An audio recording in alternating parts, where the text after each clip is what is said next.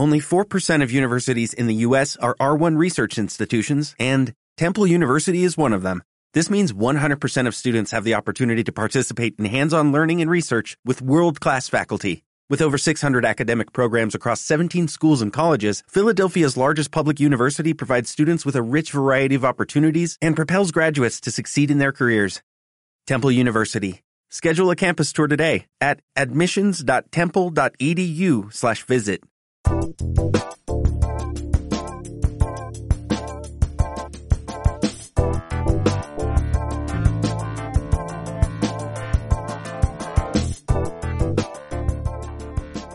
tal? Muy buenas noches a todos. Estamos muy eh, emocionados de tener hoy a Adriana Hortales, Hortiales, perdón, con nosotros. Ella es economista y maestra en finanzas. Durante cinco años diseñó e implementó el presupuesto de egresos de Secretaría de Hacienda. Eh, ahorita es un tema muy candente, no sé si se enteraron, el jueves pasado Secretaría de Hacienda ya pasó a los diputados eh, el plan de presupuesto para el 2023, es decir, eh, en qué se quiere gastar el dinero del gobierno. Y Adriana lo estuvo haciendo durante cinco años en la Secretaría de Hacienda. Hoy nos va a acompañar, por lo cual estamos muy, pues, eh, muy emocionados. Eh, además, ha participado como consultora política económica en programas de reducción de pobreza del Banco Mundial. Trabajó en el IMSS, en el cálculo de prestaciones económicas del instituto, como pensiones y seguros.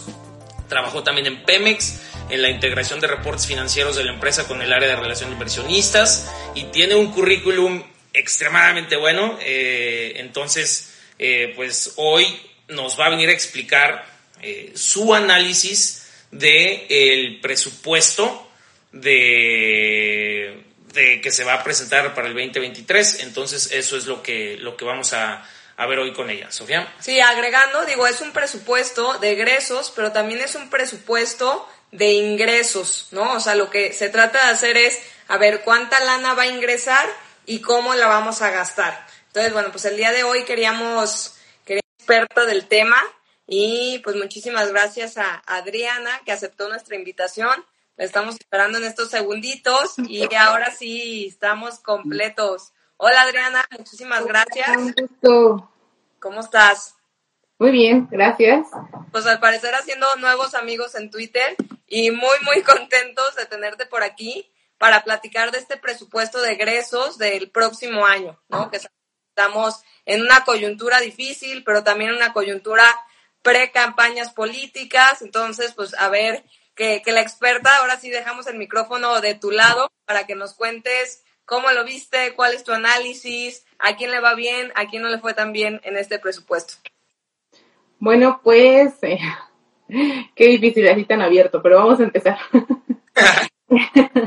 bueno, el presupuesto que se está proponiendo para 2023 es, es de 8.3 billones de pesos y nace deficitario, es decir, que de entrada no, no trae la suficiencia presupuestal por el lado de ingresos, es decir, traemos más gasto que ingreso. Y entonces, esta parte que no va a alcanzar, que son alrededor de, dos, eh, de 1.2 billones de pesos, se va a contratar con deuda. Es, la, es el déficit más grande que hemos visto, yo creo que en toda la historia. No habíamos visto un presupuesto que na, naciera tan, debiendo, debiendo tanto, ¿no? Entonces, ese es el primer, eh, como la primera alerta que yo, que yo veo, que es un presupuesto que le va a faltar y le va a faltar bastante. Otra de las, eh, de las grandes alarmas que se tienen que encender o ya están encendidas y que los diputados tienen que notar y atender es que está hecho con eh, variables demasiado, digo, por los cielos, nada reales. Y obviamente lo tenían que hacer así, porque de haber usado las variables reales, pues no hubiera alcanzado, ni por el, ni por el lado de los ingresos, o sea, no les daría tanto nivel de ingreso, y por el lado del gasto se les iría todavía más alto. ¿Ok? En pocas palabras, lo que ellos están proponiendo, que me encantaría que mi economía personal fuera de esa manera, estoy diciendo que mi inflación va a ser por debajo de lo que todo el mundo está sufriendo y que voy a crecer más de lo que nadie está creciendo, ¿no? Entonces es algo que no está sucediendo. ¿Y por qué lo hacen? El crecimiento va más allá que lo que los expertos han estimado. Se van al punto más alto que es el 3%, cuando nadie da más allá del 2%. Y lo hacen para tener justo un nivel de ingresos alto, que logre pagar el nivel de egresos o el nivel de gasto que están proponiendo. Y hacen por el lado del gasto, aunque vemos que es muy alto, de la manera real pudiera ser más alto, pero entonces dicen que la inflación no va a ser tan alta. ¿Sí me explico? Entonces, si lo hubieran hecho de manera real, tendríamos menos ingresos y tendríamos más gasto, ¿no? Entonces, yo creo que es la primera vez que se avientan un presupuesto así a plumazo. Ya, muchas gracias, Adriana. Eh, justo si habíamos estado leyendo sobre eso y yo, digo, teniendo tu, sensibilidad eh, en, este tipo de, de, presupuestos, si el déficit que tenemos es del 3.7% del PIB, o sea, el déficit que ya están dando, eh, que es el más alto. Eh, yo había leído en 15 años, pero al parecer sí puede ser más alto de, la historia. Eh, ¿Cuánto crees que sería el déficit si, o sea, tomando un escenario realista de que no va a haber tantos ingresos y, que los egresos van a ser mayores de lo que están previendo? Mm, me gustaría explicarles eso con mi ejemplo de cada año de los 100 pesos. Perfecto. porque aunque este déficit es eh, el más alto, como hemos visto, todos, todos los que llegan, sea de cualquier color, los que llegan a la presidencia se van a encontrar con este gran problema. Todos los presupuestos siempre han nacido deficitarios. Ok. Todos. Siempre, siempre. Siempre, siempre no alcanza. ¿Ok? La verdadera, el verdadero, es como en cualquier problema, en tu economía familiar, en la economía de tu empresa, Sabemos que los recursos son escasos, digo, sí, y las, y las necesidades son infinitas. Lo mismo es el problema económico que se enfrenta cualquier administrador que llegue a la Secretaría de Hacienda y a la Presidencia de la República. Entonces, eh, pero qué tan alto, qué tan grande va a ser este déficit, pues también depende de qué tan buenas finanzas llevas y qué tan tantos incentivos le pones cada año a tu país para que entonces los ingresos sí sean suficientes y logren al menos un año que no ha pasado, pagar eh, al menos estar en tablas, ¿no? Porque siempre nacemos deficitarios, eso es de entrada, pero este, este año es el más alto, ¿ok? ¿De cuánto sería? Pues estaríamos hablando de, yo, yo, eh, mis estimaciones me dan que sería de 3 billones, o sea, no alcanza, no alcanza, pero ojo, siempre hemos nacido deficitarios, siempre. Y con el ejemplo de los 100 pesos va a quedar un poquito más claro. Imaginando que todo el presupuesto de egresos son 100 pesos, ¿ok? Hay una serie de gastos, una listita que cualquiera que llegue a la presidencia tiene que cumplir. Si los candidatos presidenciales supieran leer eh, estas cifras, en su campaña tal vez no estarían prometiendo eh, cosas que cuando llegan son imposibles de cumplir. Sería un poco más realista porque ellos creen que llegan y hay una bóveda, la abren y hay mucho dinero y te alcanza para todo. Y entonces escuchamos cosas como es que antes es que se lo robaban, entonces por eso no alcanza, pues es que ahora no lo roban y no alcanza. Por eso, porque no checaron estos 100 pesos como estaban estructurados. Entonces, no importa quién llegue en 2024, le van a entregar la misma hojita y le van a decir las cosas como están. Entonces tenemos 100 pesos y esta lista le llamamos los gastos ineludibles, o sea, los gastos obligatorios, ¿ok? El primer gasto obligatorio es el gasto no programable, ¿ok? Aquí está la deuda, las participaciones y los eh, adeudos que tengas del periodo anterior, ¿ok? ¿Qué son participaciones, perdón? ¿Qué son qué, perdón? Participaciones. Las participaciones son los recursos que tú le mandas a los estados, mm. eh, que que hay muchos, está, bueno, cuando se formó el federalismo, el pacto fiscal, había estados, si no es que todos, no, no tenían la capacidad técnica o la eh, capacidad de la estructura para poder cobrar los impuestos. Entonces la federación se hizo cargo de cobrar los impuestos y después te los regresa a través de ciertas fórmulas y dentro de esas fórmulas hay variables como la tasa de crecimiento, la población, la incidencia de pobreza, etcétera. Entonces te regresan ese recurso que la federación recaudó por ti, te lo regresan al Estado. Ok. Entonces ahí dentro del no programable, pues ya está definido cuánto le tenemos que regresar a cada Estado en función de lo que recaudó. Tenemos la deuda, eh, es no programable porque sabemos cuánto debemos, pero parte de nuestra deuda es, está en, eh, en el exterior, ¿ok?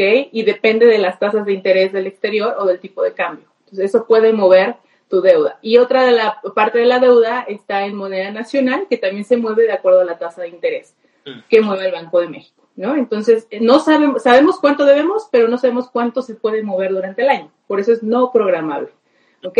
Entonces, mi primer rubro de los 100 pesos, lo primero que tengo que pagar es el gasto no programable y eso significa 28 pesos, ¿ok?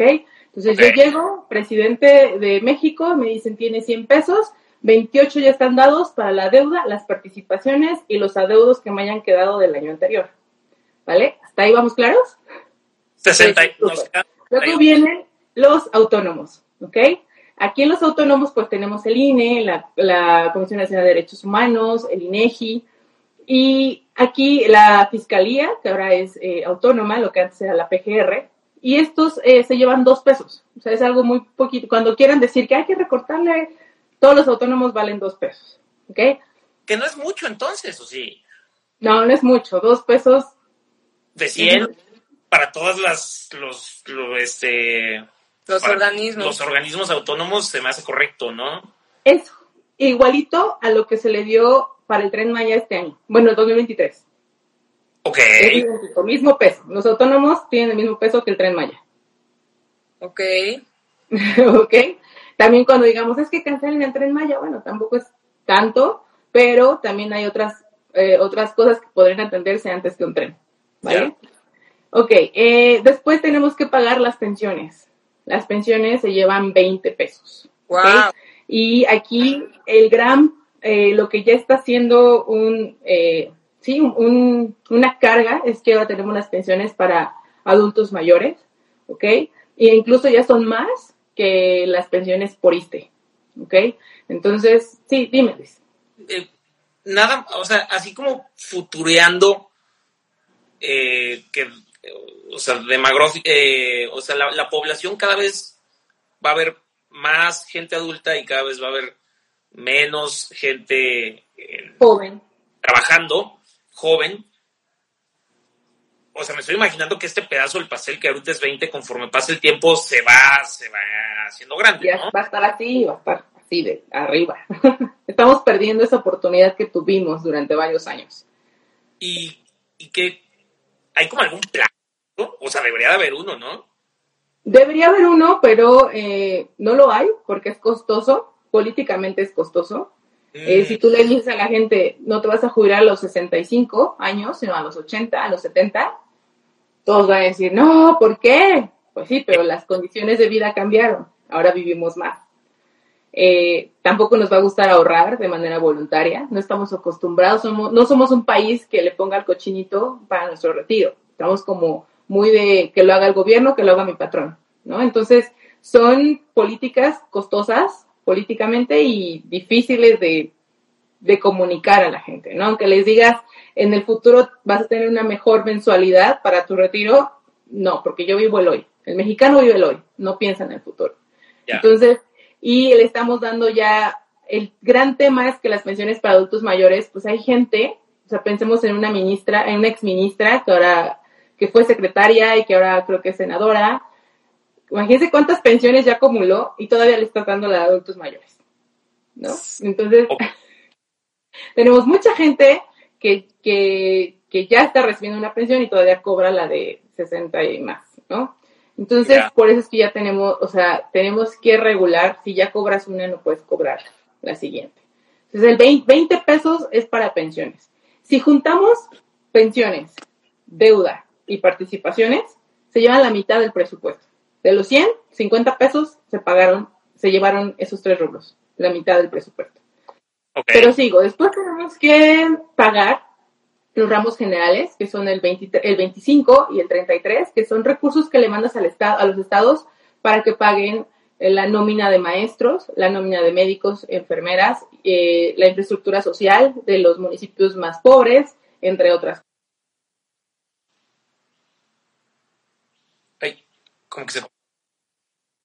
El subsidio a la luz, ¿ok? Cuando ya tu recibo y te dice, deberías de pagar tanto, pero pagas esto, ah, bueno, ahí hay 75 mil millones de pesos que te subsiden. Algo también muy mal, no debería ser generalizado, sino a ciertas personas, a ciertas industrias, pero no para todos, porque es un gran costo. Después, eh, ahí eso nos cuesta 13 pesos. Ya de los 100, nos quedan solo 37 pesos. Y no hemos hecho nada. Nada de política pública todavía. ¿Ok? Nada. Entonces, después tenemos que pagar a las empresas, que son Pemex y CFE. No los podemos quitar, y menos ahora, porque son, del, son de todos los mexicanos. ¿Ok? Estos, eh, yo siempre digo que las empresas son como el hijo que ya se graduó, ya trabaja y quiere seguir viviendo con sus papás. O sea, no se baja de la casa. ¿Ok? CFE estaba pronosticado que para, gracias a la reforma energética, como por el 2020-21, podría irse ya de la casa de sus papás y ser independiente con alguna ayuda que luego recibes de papá que llega con la despensa de tu depa. Algo así podría pasar con CFE. Ya no, o sea, es algo, sigue en casa de papá y mamá. Y Pemex, bueno, o sea, se va a quedar ahí yo creo que hasta los 60 años. Por eso es que les llamamos empresas, porque estaba diseñado para que ya se fueran. Mm. Sí, sí pidiendo domingo. Pero no se fueron. Entonces, ellas se llevan 12 pesos. Dime. Adriana, y digo, preguntita, eh, viéndolo como desde el punto de vista eh, de, la iniciativa privada, ¿por qué reciben dinero esas empresas si se supone que, que generan petróleo, venden y generan utilidades? O sea, ¿por qué, por qué deberían de recibir ¿Cuánto dijiste? ¿12 pesos? 12. De los 100 se llevan 12. O sea, ¿por, qué, por qué tanto? No son autosuficientes. Porque tienen pérdidas y son de todos. Y hay que cargarlo. O sea, ya están previ o sea, ya ellos dicen, como vamos a tener pérdida, le tengo que dar a las empresas. Y por todo la, la deuda que carga. Hay que pagar la deuda con la que cargan hay que, o sea, Pemex pierde, muchas veces dicen, es que Pemex paga mucho impuesto. Pemex pierde desde antes de cobrarle los impuestos, ya está perdiendo. ¿Ok? Entonces, eh, lo que debería pasar con Pemex es hacerla más chiquita. O sea, aquello en lo que si eres eficiente, lo conservas. Y lo que ya no, eh, comienza a vender como lo está haciendo el resto del mundo. Hay que hacerla chiquita para que sea eficiente. El tamaño de Pemex ya no lo podemos soportar todos los mexicanos. O sea, pierde 4 millones de pesos cada segundo. Pierde. ¿Sí? ya imagínate cuánto llevamos ahorita. ok, ok, ok, ok. Se fue, ese dinero ya se fue. Y no solo pierde por el lado de que le inyectes, también se le deja de cobrar impuesto a través del DUC. Se ha bajado la tasa del 60 al 40% y es recurso que no estás cobrando como ejecutivo, entonces no tienes para mandarlo a otros rubros. Entonces pierdes por los dos, por inyectarle. Como el subsidio ahorita del JEPS, ¿no? Que Exacto, igualito. Has de cobrarlo. Entonces, por otro lado estás cojeando, ¿no? También por ahí estás cojeando al dejar de, cobrarle el DUC. ¿Ok?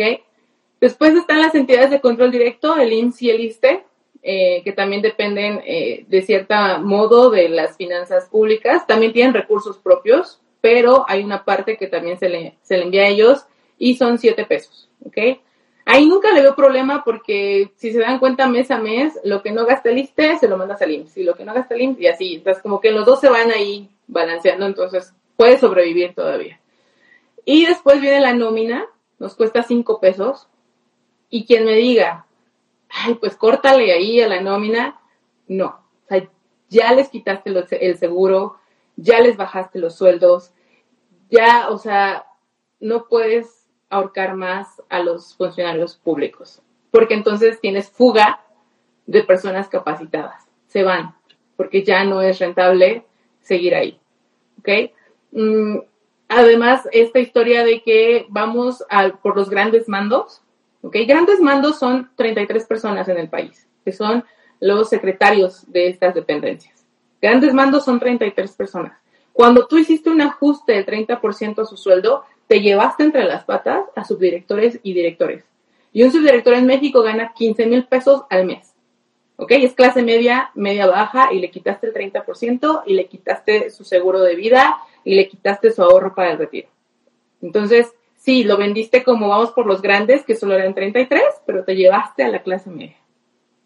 Entonces, ya no es posible ajustar más a los funcionarios públicos porque entonces también ya ves un efecto en la administración. No voy a mencionar ejemplos, los hemos visto en redes. Tenemos gente con poca experiencia y capacidad técnica en la administración pública federal. ¿Ok? Entonces, de nuestros 100 pesos hasta ahí, nos quedaron 13. 13 y nos faltan muchas cosas. Ah, no hemos hecho educación, no hemos hecho inversión. No nada, no hemos hecho nada, nada, nada. Por eso eh, eh, los candidatos deberían empezar con saber que solo tienen 13 pesos. 13.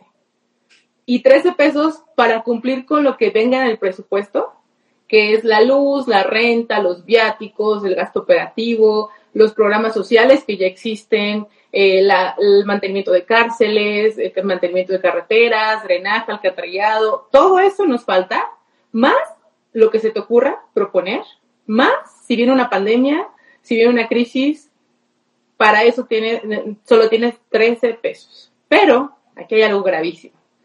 Hasta aquí ya nos quedamos en cero.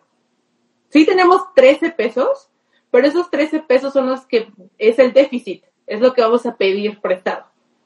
¿Ok? Aquí, dinero real ya se acabó. Ya no hay. Se acabó. El, el ingreso solo te alcanza para pagar tus gastos obligatorios. Así nace cada presupuesto. Solo alcanza para pagar lo ineludible. Todo lo demás va a venir sobre la marcha. ¿Y qué hacen?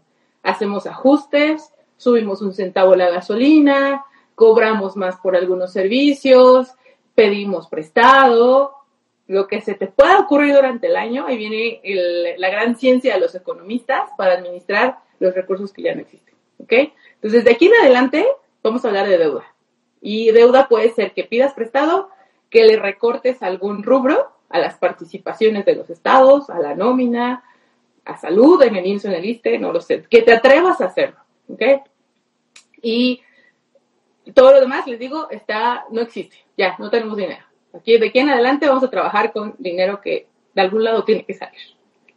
le apostamos por muchos años al petróleo porque lo, lo presupuestábamos con 100 dólares durante el año y después venía gracias al cielo, costó 150, ¿no? Pero ahorita eso ya no nos salva, ¿no? Entonces, por eso es que vemos tantos ajustes en el gasto. Por esa razón. Díganme. Una pregunta, Adriana. Eh, los 13 pesos que le quedan al gobierno para hacer todo lo que quiera hacer, ¿hay algún, o sea, tiene algo planeado? O sea, también, también viene el presupuesto, en el presupuesto que digan con estos 13 pesos vamos a hacer esto o, se lo van sacando eh, así de la manga conforme vaya pasando el tiempo. Sí, son eh, es todo el resto del presupuesto que no hemos mencionado y que viene estructurado. Mm. Para eso son esos 13 pesos. Entonces, eh, pero aquí vienen los grandes programas prioritarios. Vamos a, acuérdense que el año pasado, es que por pandemia no sé, creo que fue hace dos, que se subió a rango constitucional, salud universal, número uno, y luego que ni existe, está en el papel. Y la otra es que los programas como las pensiones para adultos mayores o las pensiones para personas con discapacidad o las becas Benito Juárez ya no podían tener menos cada año, sino que tenían que crecer con la inflación. Entonces, por decreto, eh, ya no los puedes eliminar. Cada año tienen que estar ahí en el presupuesto y tienen que tener más, ¿vale? Entonces, si yo quito pensiones para personas con discapacidad, las becas Benito Juárez eh, y la, el INSABI, o lo que ahora decimos Bienestar, porque ese es el que garantiza la salud universal, si yo quito esos programas que ya tenemos que pagar sí o sí, de los 13 nos quedamos con 11 pesos. ¿Ok? Y por último, vamos a restarle los grandes proyectos, que son Tren Maya, refinería que se supone que estaba terminada, pero sigue necesitando presupuesto. Entonces le quitamos también aeropuerto, que todavía trae un poquito de algunos pesos por ahí, 600 millones de pesos. Si le quitamos eso, ahora sí llegamos a 8 pesos, ¿ok? 8 pesos y ahora sí, ahí póngale lo que gusten. Todos los programas que te vengan a la mente en este momento, Sembrando Vida, Jóvenes Construyendo el Futuro, eh, las, eh, no, ya no existen, eh, cualquier otro programa que, que has escuchado, alcantarillado, carreteras, drenaje, eh, puentes, escuelas, centros de salud, todo eso debe caber en estos ocho pesos. Todo. Wow. ¿Seguridad también? Seguridad. Todo lo, todo lo que te venga a la cabeza, aquí está en los ocho pesos. todo. Ok. Infra- todo, infraestructura, todo el gasto operativo, todos los programas sociales están aquí en los ocho pesos. Ok, no, pues qué, qué terror ser político y hacer campaña con tus ocho pesos, definitivamente. Exacto. Y digo, a mí me abriste los ojos. La verdad es que pues, siempre pensamos que tienes el pastel completo y el pastel completo se va. Pero digo, creo que es la pregunta más obvia, que es, ¿cómo le hacemos para mejorar esto? Obviamente, pues teniendo mayores ingresos y teniendo menos gastos, ¿no? Claro, lo entiendo perfecto, pero ¿cómo realmente podría ser una estrategia fundamentada para poner en acción, para recabar más y más que nada, o recabar más o al menos crecer más? Porque con estos ocho pesos, pues necesitas, o sea, yo lo veo como una empresa, ¿no? Si tus gastos fijos son 92 y es tu operación diaria, con tus ocho pesos tienes innovar, desarrollar nuevos productos, o sea, buscar la manera que te genere más fuentes de ingreso o que al menos te genere, digo, si no lo vamos a medir en tema de rentabilidad, pues que te genere, eh, ¿cómo, cómo era la, la métrica de AMLO? Bueno, de felicidad, ¿no? Bienestar, El- el.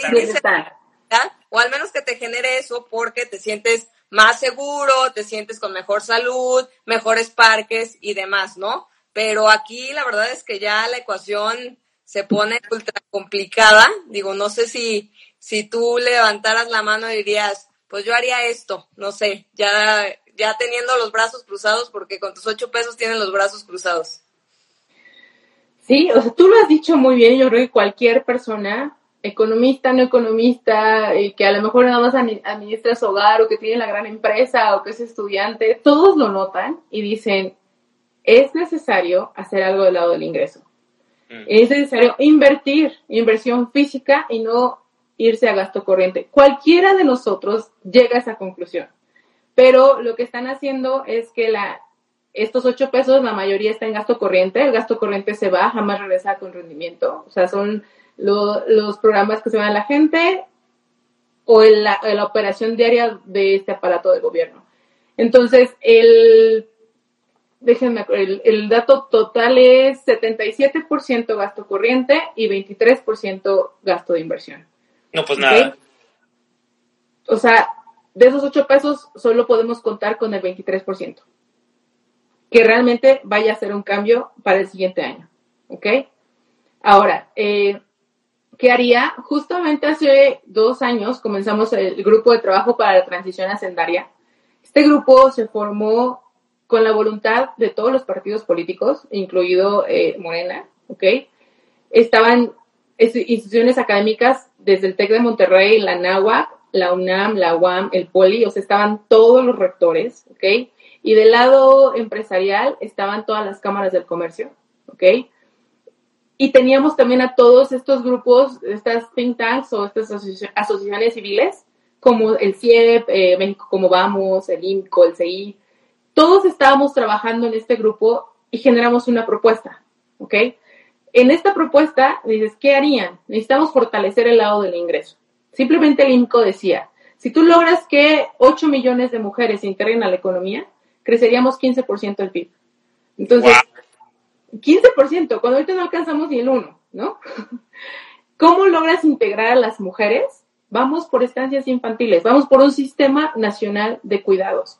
Vamos porque todos los niños de este país de 1 a 3 años tengan garantizados un lugar, ¿ok? Un lugar garantizado. Y entonces proponíamos ahí que tenía que hacer el IMSS, porque el IMSS y el ISSSTE tienen lugares que no están siendo ocupados, ¿ok? Eh, teníamos que ampliar, eh, incrementar el monto de lo que se le da a las madres para que realmente puedan adquirir un lugar en una estancia infantil. Si tú logras darle a las mujeres dónde dejar a sus hijos y luego ampliamos el horario de la escuela, que qué bueno que ya regresó a las escuelas de tiempo completo, las mujeres pueden reinsertarse en el mercado laboral.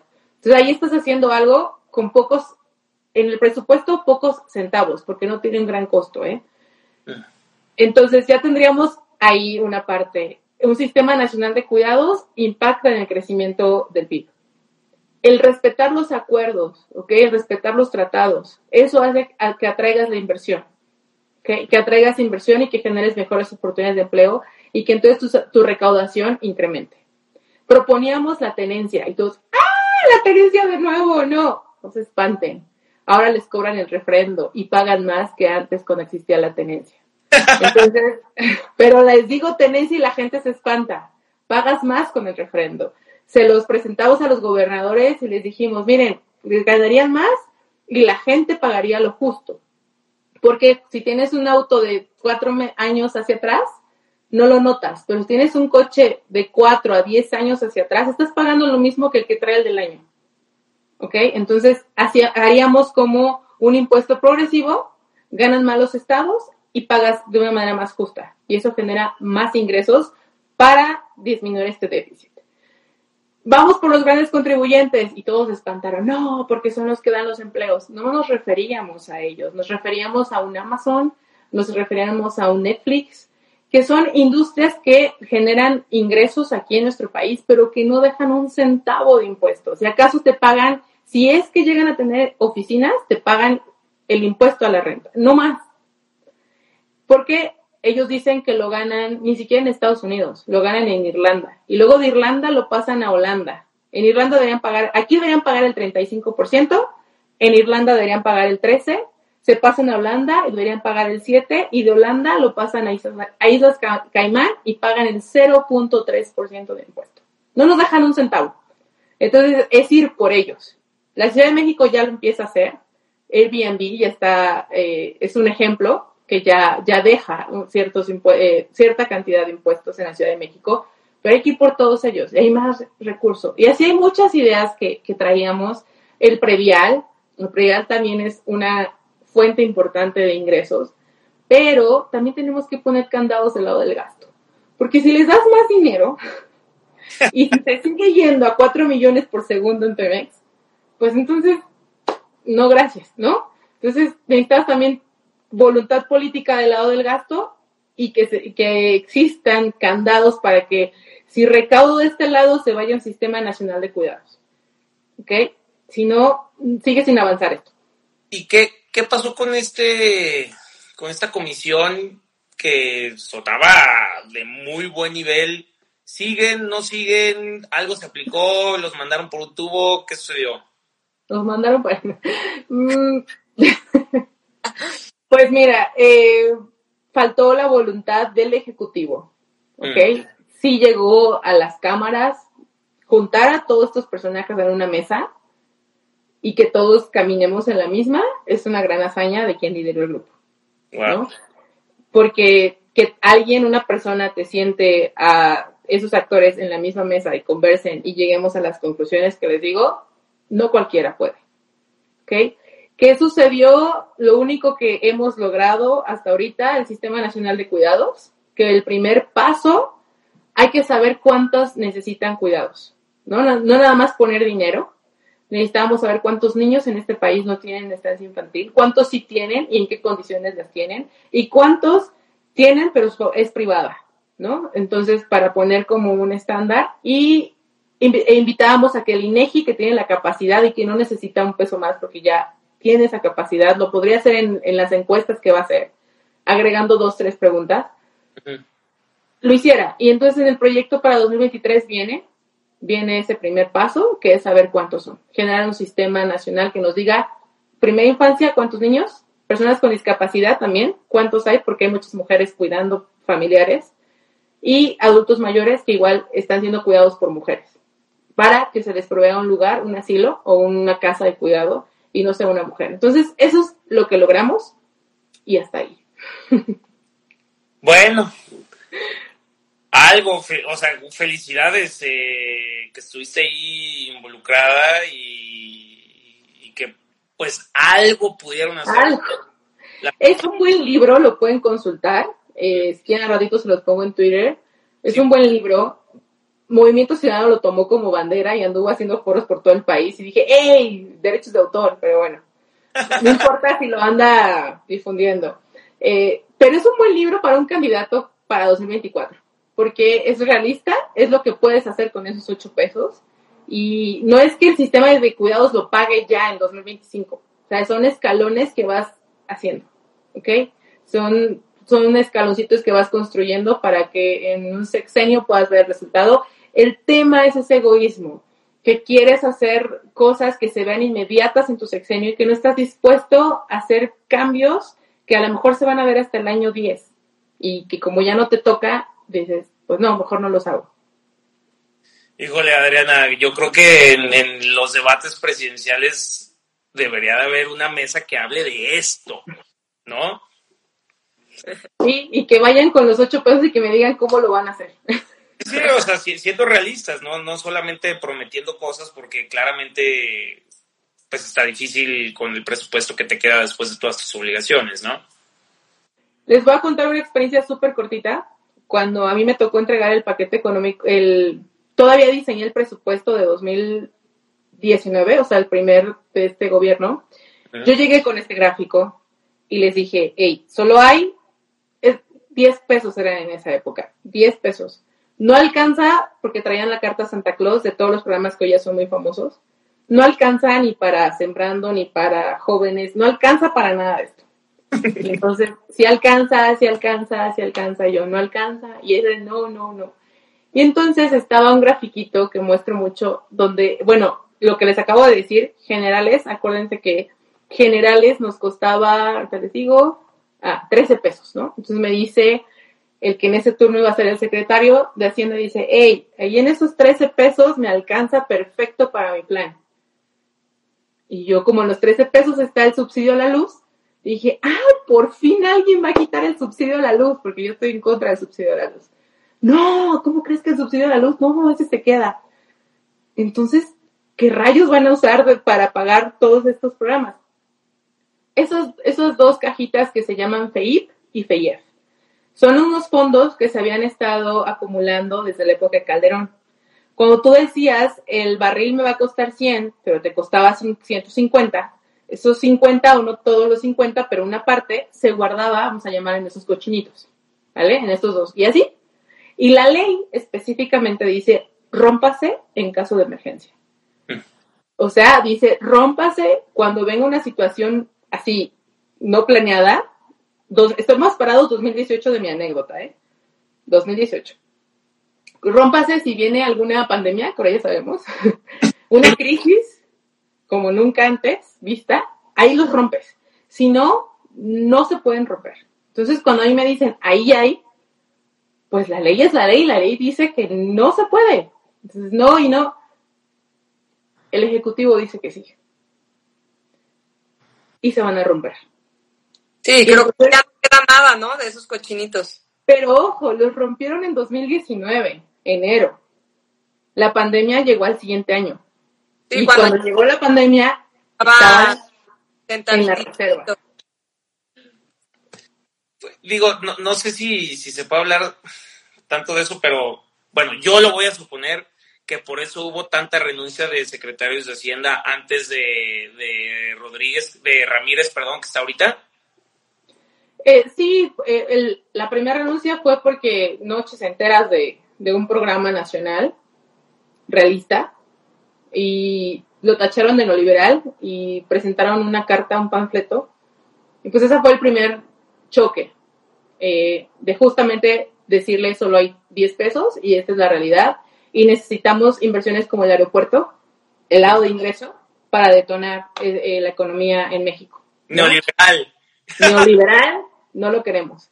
Y ese fue el primero. ¿Ok? El grupo de transición justo nace, vuelvo a presentar este cuadrito y dice, es que ahora sí estamos en la situación que mencionaste hace dos años. Pero viste que sí nos alcanzó ganas de decir sí, pero porque se han atrevido a violar la ley, ¿no? O sea, nadie antes se atrevió a hacerlo.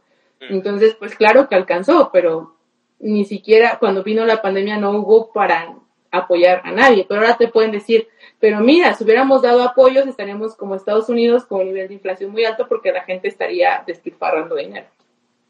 Siempre hay un argumento. Ya. Eh, ay, Adriana, pues muchísimas gracias por, por, darte el tiempo. Eh, qué buena explicación. Eh, qué honor tenerte aquí, aparte eh, explicando tú que estuviste haciendo estos presupuestos y que te dieras el tiempo de, de platicar con nosotros. Muchas, muchas gracias por compartirnos tu conocimiento.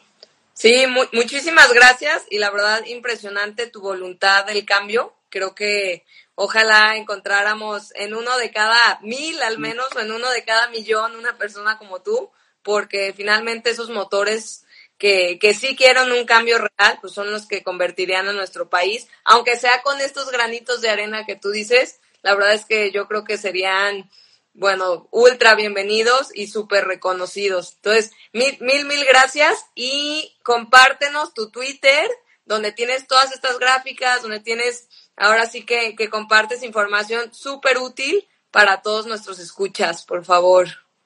Un gusto, bueno, gracias por invitarme. A mí me encanta explicar el presupuesto porque digo, entre más gente sepa, entre más personas lo entiendan, o sea, yo creo que esto debería ser como cultura general, una clase en secundaria, en preparatoria básica de finanzas públicas, y yo creo que habría más mexicanos exigiendo resultados, mm. ¿ok? O cualquiera puede llegar, hoy sabemos que cualquiera puede llegar a un, a un curul, y a veces digo, bueno, tú estudiaste conmigo en la carrera, ¿qué haces votando por la militarización del país, no? Y eso pasa porque no tenemos una cultura de finanzas públicas.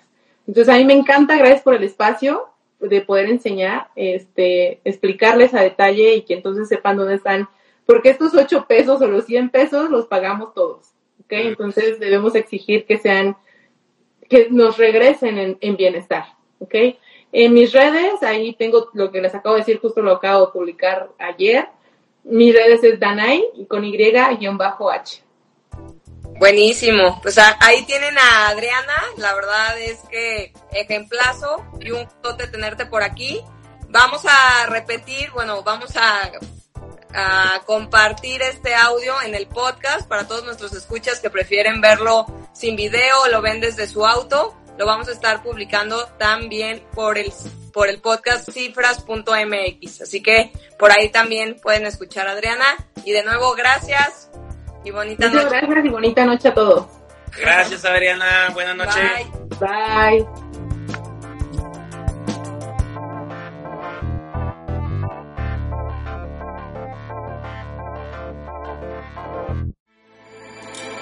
With everything you have on your plate, earning your degree online seems impossible. But at Grand Canyon University, we specialize in helping you fit a master's degree in business into your busy day.